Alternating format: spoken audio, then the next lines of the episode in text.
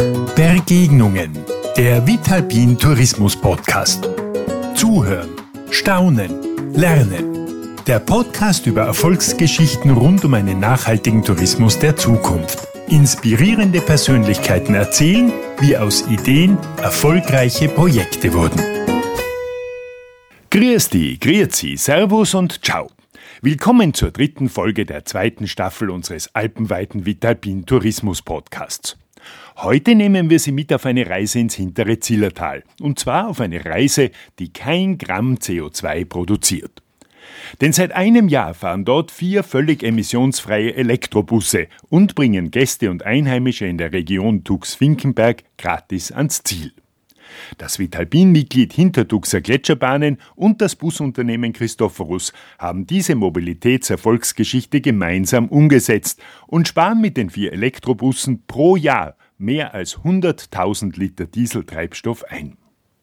Andreas Kröll, der Inhaber von Christophorus Reisen, erzählt, wie der technische Fortschritt den Einsatz von Elektrobussen in gebirgigen Regionen revolutioniert hat und warum das Zillertaler Projekt ökologisch und ökonomisch auf allen Linien überzeugt.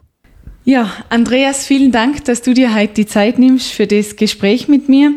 Wie wir in der Einleitung schon gehört haben, geht es um ein sehr interessantes E-Mobilitätsprojekt, das ihr gemeinsam mit verschiedenen Partnern im hinteren Zillertal umgesetzt habt mhm. und wofür ihr auch den Vitalpin Klima Investment Preis gekriegt habt. Das freut mich natürlich ganz besonders und jetzt bin ich schon gespannt, äh, von dir noch ein bisschen mehr zu dem Projekt, zu dem zukunftsweisenden Projekt zu der Frage.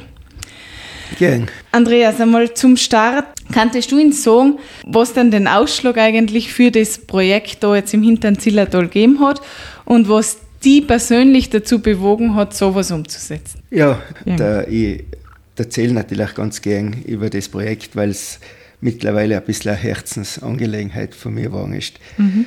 Ich war eigentlich lange nicht überzeugt, äh, dass Elektromobilität mit Omnibussen möglich ist, weil wir haben schon vor ein paar Jahren getestet und die Tests waren sehr ernüchternd. Mhm. Wir haben zum Mittag oder am frühen Nachmittag haben wir die Autos austauschen müssen, weil sie einfach keine Reichweite nicht hätten. Ja. Und äh, es war vor zwei Jahren ungefähr, dass mich äh, der, der, Verkäufer, der uns die Dieselbusse bis jetzt geliefert hat, mhm. von MAN angesprochen hat und gesagt hat, sie haben ganz neue Elektrobusse äh, mit, mit Batterien, die was ganz weit kommen. So hat er gesagt. Und dann hat sie gesagt, hör mal auf, ich glaube da nicht dran, weil bei mhm. uns an die Berge geht das nicht. Ja. Und äh, oft hat er mich wirklich äh, überreden müssen, dass ich zu einem weiteren Test bereit war, weil ich einfach nicht dran geglaubt habe. Mhm. Und äh, Gott sei Dank habe ich dem zugestimmt. Zu, zugestimmt genau. Und, und oft haben wir die Auto getestet. Und am Abend ruft mir auf der Betriebsleiter an und sagt, Andreas, jetzt haben wir den ganzen Tag gefahren, zwar nach 30 Kilometern, und das Auto kommt zurück und hat noch 20 Prozent Reichweite. Habe ich gesagt, das gibt es nicht. Und habe mich sofort das Auto geschwungen, bin auf dem Betriebshof hingefahren, das wollte ich auf vor Ort sehen. Nicht? Ja. Mit den Fahrern geredet, ja, und ich war wirklich von einem Moment auf den anderen Feuer und Flamme. Mhm. Weil so wie ich zuerst überzeugt war, dass das nicht geht, so wo ich herrlich überzeugt, ja, das ist, das ist gewaltig. Wenn das so umsetzbar ist, auf bin ich sofort dabei und will der Erste sein, der was da mittut. Jetzt hast du ja schon ein bisschen erzählt von der Reichweite und dass das eben gerade im Gebirge Problem war. Und man hört ja immer noch, na, sowas funktioniert bei uns in die Bergen nicht. Jetzt kommt natürlich die, sage ich mal, die Topografie vom, vom Duxertal dem Ganzen zugute, oder? Weil ich nehme mal an, dass der hübstark rückgewinnt, wenn es berghoch geht. Wenn unsere Busse am höchsten Punkt haben, da brauchen sie ja ganz viel Energie, bis sie einmal oben haben. Und mit einem herkömmlichen Bus oder auch mit, mit Fahrzeugen, wo die Rekuperation nicht in der Form ausgeprägt ist, brauche ich oft Bremsen, mhm. die, was die Energie zerstören, wenn der Bus nach unten fährt, mhm. weil der wird ja weil schneller werden ja, und ja. irgendwann nicht mehr, äh, nicht mehr kontrollierbar. Aber unsere Fahrzeuge haben jetzt eine, eine Rekuperationsanlage drin, wo die gesamte Energie, die was sie mit Auffahren Eichensteck, mhm. mit Achenfang wieder Rückgewinn. Mhm. Das heißt, wir brauchen gar keine Bremse, um das Fahrzeug langsam zu machen, sondern die Energierückgewinnung bremst das Fahrzeug mit Achenfang. Mhm. Und die ladet die Batterien wieder auf. Jetzt hört man ja bei dir wirklich raus, wie begeistert du von dem Projekt bist. Und im Moment, glaube ich, haben vier Busse im Einsatz, gell? Ist richtig, ja. Ähm, ich nehme mal an, dein Ziel ist es, mehr solcher Busse zum Einsatz zu bringen. Wie daten jetzt das aber im Tal herunten ausschauen? Also wenn du nicht mehr quasi die Topografie wie in, an Tuxinnen hast, sondern eher flachere Strecken? Äh, dann ist das auch kein Problem, weil mhm. auch auf der, auf der Flachstrecke, da brauche ich natürlich weniger Energie, um voranzukommen. Mhm. Und vor allem auch, wir wissen es ja, wenn wir Auto fahren, alle miteinander, wie oft, dass wir, wenn wir eben dahin fahren, Eichenbremsen. Ja, ja. Und genau das Eichenbremsen ist bei den Bussen auch am Flachen. Sobald, ich, ich tue da nicht mehr mit der, mit der klassischen Bremse bremsen, ich tue mit dem Fahrpedal. Du hast ja nicht mehr Gaspedal, da hast mhm, ja Fahrpedal. Okay. Und, und da tue ich, mit, wenn ich, wenn ich, mit dem tue ich wieder bremsen und da ich, da sehe ich genau auf mein, auf mein äh, Display, ja. bis zu einem gewissen Bremspunkt geht die Rekuperation. Das heißt, die Energierückgewinnung. Mhm. Nur im äußersten Notfall, wenn eine Gefahrensituation ist und ich muss die sogenannte Vollbremsung machen, ja. oft dann setzt zusätzlich zur Rekuperation noch ab einen gewissen Bremspedal oder Fahrpedal Druck, setzt dann die Bremse, die Bremse und bringt das Fahrzeug sicher zum Stillstand. Okay. Jetzt äh, darf mich interessieren, Andreas, mit den vier Busse, wie viele Personen transportiert es da ungefähr? Also jeder Bus transportiert pro Tag sicher 1000 Personen bis 1200. Ja. Äh, das heißt, momentan haben wir bei 4.000 bis 5.000. 4.000 bis 5.000. Mhm. Ah, ja. Pro Tag. Gut. Jetzt datenkritische Stimmen natürlich oft sagen, oder hört man ja auch oft, dass es heißt, das ist jetzt zwar eine super Lösung für den Antrieb, aber unsere Verkehrsproblematik löst jetzt die Änderung von Antrieb nicht wirklich.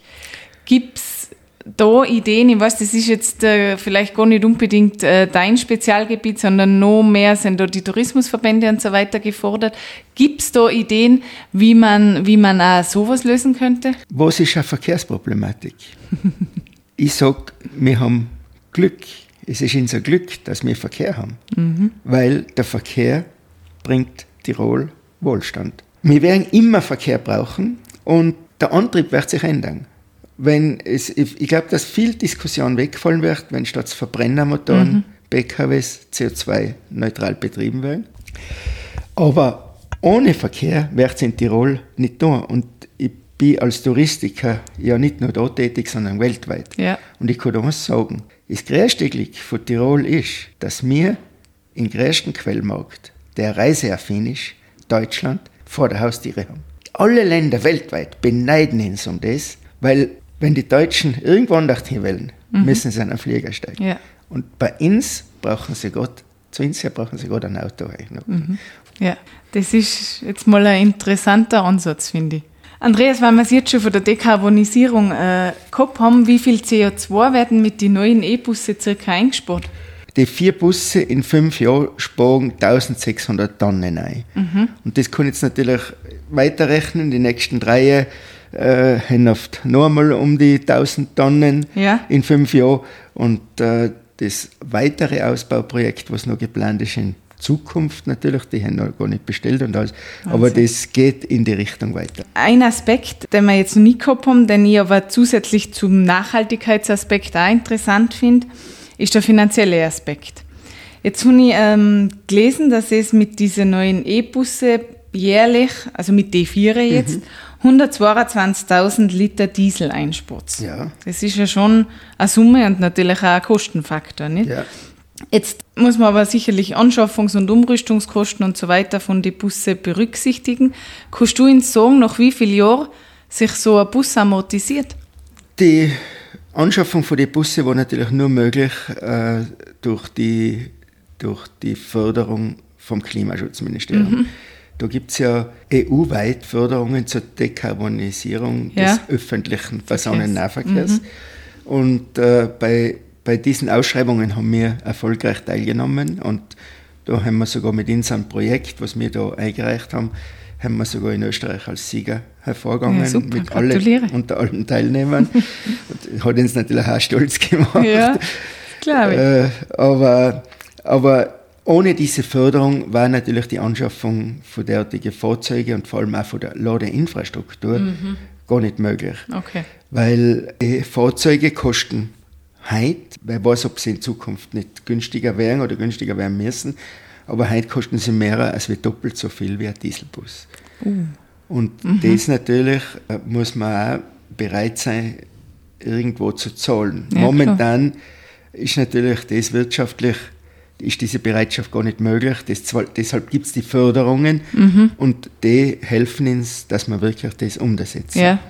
Und äh, unter der Prämisse ist die, die, die Rentabilität dann in, am Ende des Tages nicht länger aus als wir bei einem Dieselfahrzeug. Das heißt, nach sechs bis sieben Jahren haben sich die Fahrzeuge amortisiert. Okay. Und wie lange können die im Einsatz bleiben? Was haben die für Lebensdauer? Das wissen wir nicht. Das wissen wir noch nicht. Wir haben Vorreiter, mhm. wir haben die ersten, was derartige Fahrzeuge die Berge betreiben. Mhm. Ich gehe aber schon davon aus, dass die Autos 10 bis 15 Jahre laufen werden. Vielleicht, wenn sie auf einmal älter sind, werden wir sie nicht mehr an die, an die herausforderndsten Bergstrecken schicken, ja. werden wir sie vielleicht auf, auf äh, Tallinien ja. betreiben oder was.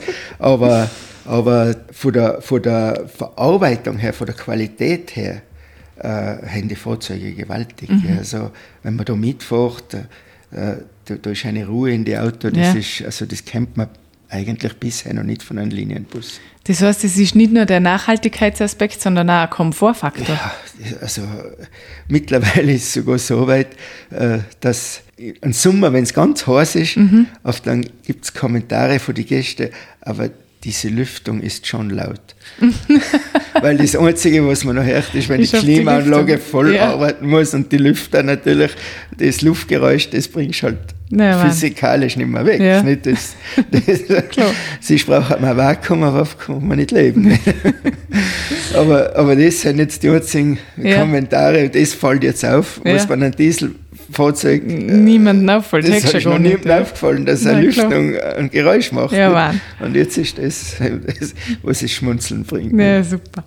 Aber das heißt, es ist dank der Förderungen dann schon auch finanziell ähm, machbar und auch attraktiv. Auf alle Fälle. Und da hat die Politik jetzt wirklich etwas einmal richtig gemacht. Man schimpft Muss man ja oft, mal sagen. Ja, ja, man schimpft ja oft, dass viel falsch gemacht mhm. wird. Aber das haben sie richtig gemacht dass man hergeht und sagt, jawohl, wir wollen dekarbonisieren. Mhm. Und wir fangen einmal an beim öffentlichen Verkehr. Mhm. Da haben sie natürlich die Einhebe, weil der größte Auftraggeber im öffentlichen Verkehr ist die öffentliche Hand. Ja. Und da können sie sagen, wir wollen, dass dort dekarbonisiert wird mhm. und das unterstützen wir. Mhm. Wobei, das muss man auch sagen, die öffentliche Hand ist da sehr langsam. Und dass wir das umsetzen haben können, ist auch wieder der Tourismus, ja. der das möglich gemacht hat. Der Tourismus, der Einnahmen bringt im Tal, ja.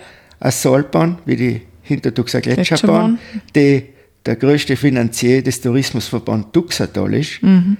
die den Willen haben, die gesagt haben, Andreas, wenn du das umsetzt, wir stehen dahinter, wir beschäftigen die Elektrobusse auf unsere Sportbuslinien an Tux. Mhm. Und mit, mit Zellepartner haben, haben wir gewusst, können wir das tun und vor allem ganz schnell tun. Mhm. Da brauchen wir nicht lange nachfragen oder was. Das tun wir und so haben wir auch gemacht. Wenn uns jetzt jemand zuhört, der sagt, das ist eine bärige Geschichte, ich möchte das für meine Region, für mein Skigebiet, für mein Unternehmen auch gehen. Was darfst du dem raten? Ja, natürlich muss man auch hartnäckig sein. Ja. Man braucht nicht nur die Investition, man braucht dann auch das Wohlwollen der T-Netz, mhm. weil du brauchst gewaltige Anschlusskapazitäten mhm. oder Anschlussleistungen. Das ist schon ein langer Weg dahin. Mhm. Aber wie man sagt, nicht die längste Reise beginnt mit dem ersten Schritt. Und mhm. da muss man hartnäckig sein. Und, und dann zahlt es aus. Und genau, und dann zahlt es aus, aber das bleibt auch kein Sport. Mhm. Man muss es einfach wählen und tun. Ja gut, somit sind wir am Ende von unserem Gespräch. Andreas, ich bedanke mich ganz herzlich für diese inspirierenden Einblicke, die du mir gegeben hast. Okay. Das ist richtig ansteckend, wenn man sieht, mit wie viel Herzblut und Leidenschaft du da dabei bist. Und es gibt Hoffnung für die Zukunft, muss ich sagen. Danke vielmals und äh, miteinander bringen wir viel weiter in Tirol und der Tourismus ist die Grundlage, auf der wir leben. Super Schlusswort. Danke dir, Andreas. Danke. Sie hörten Begegnungen, den Vitalpin Tourismus Podcast. Verpassen Sie nicht die nächste Ausgabe.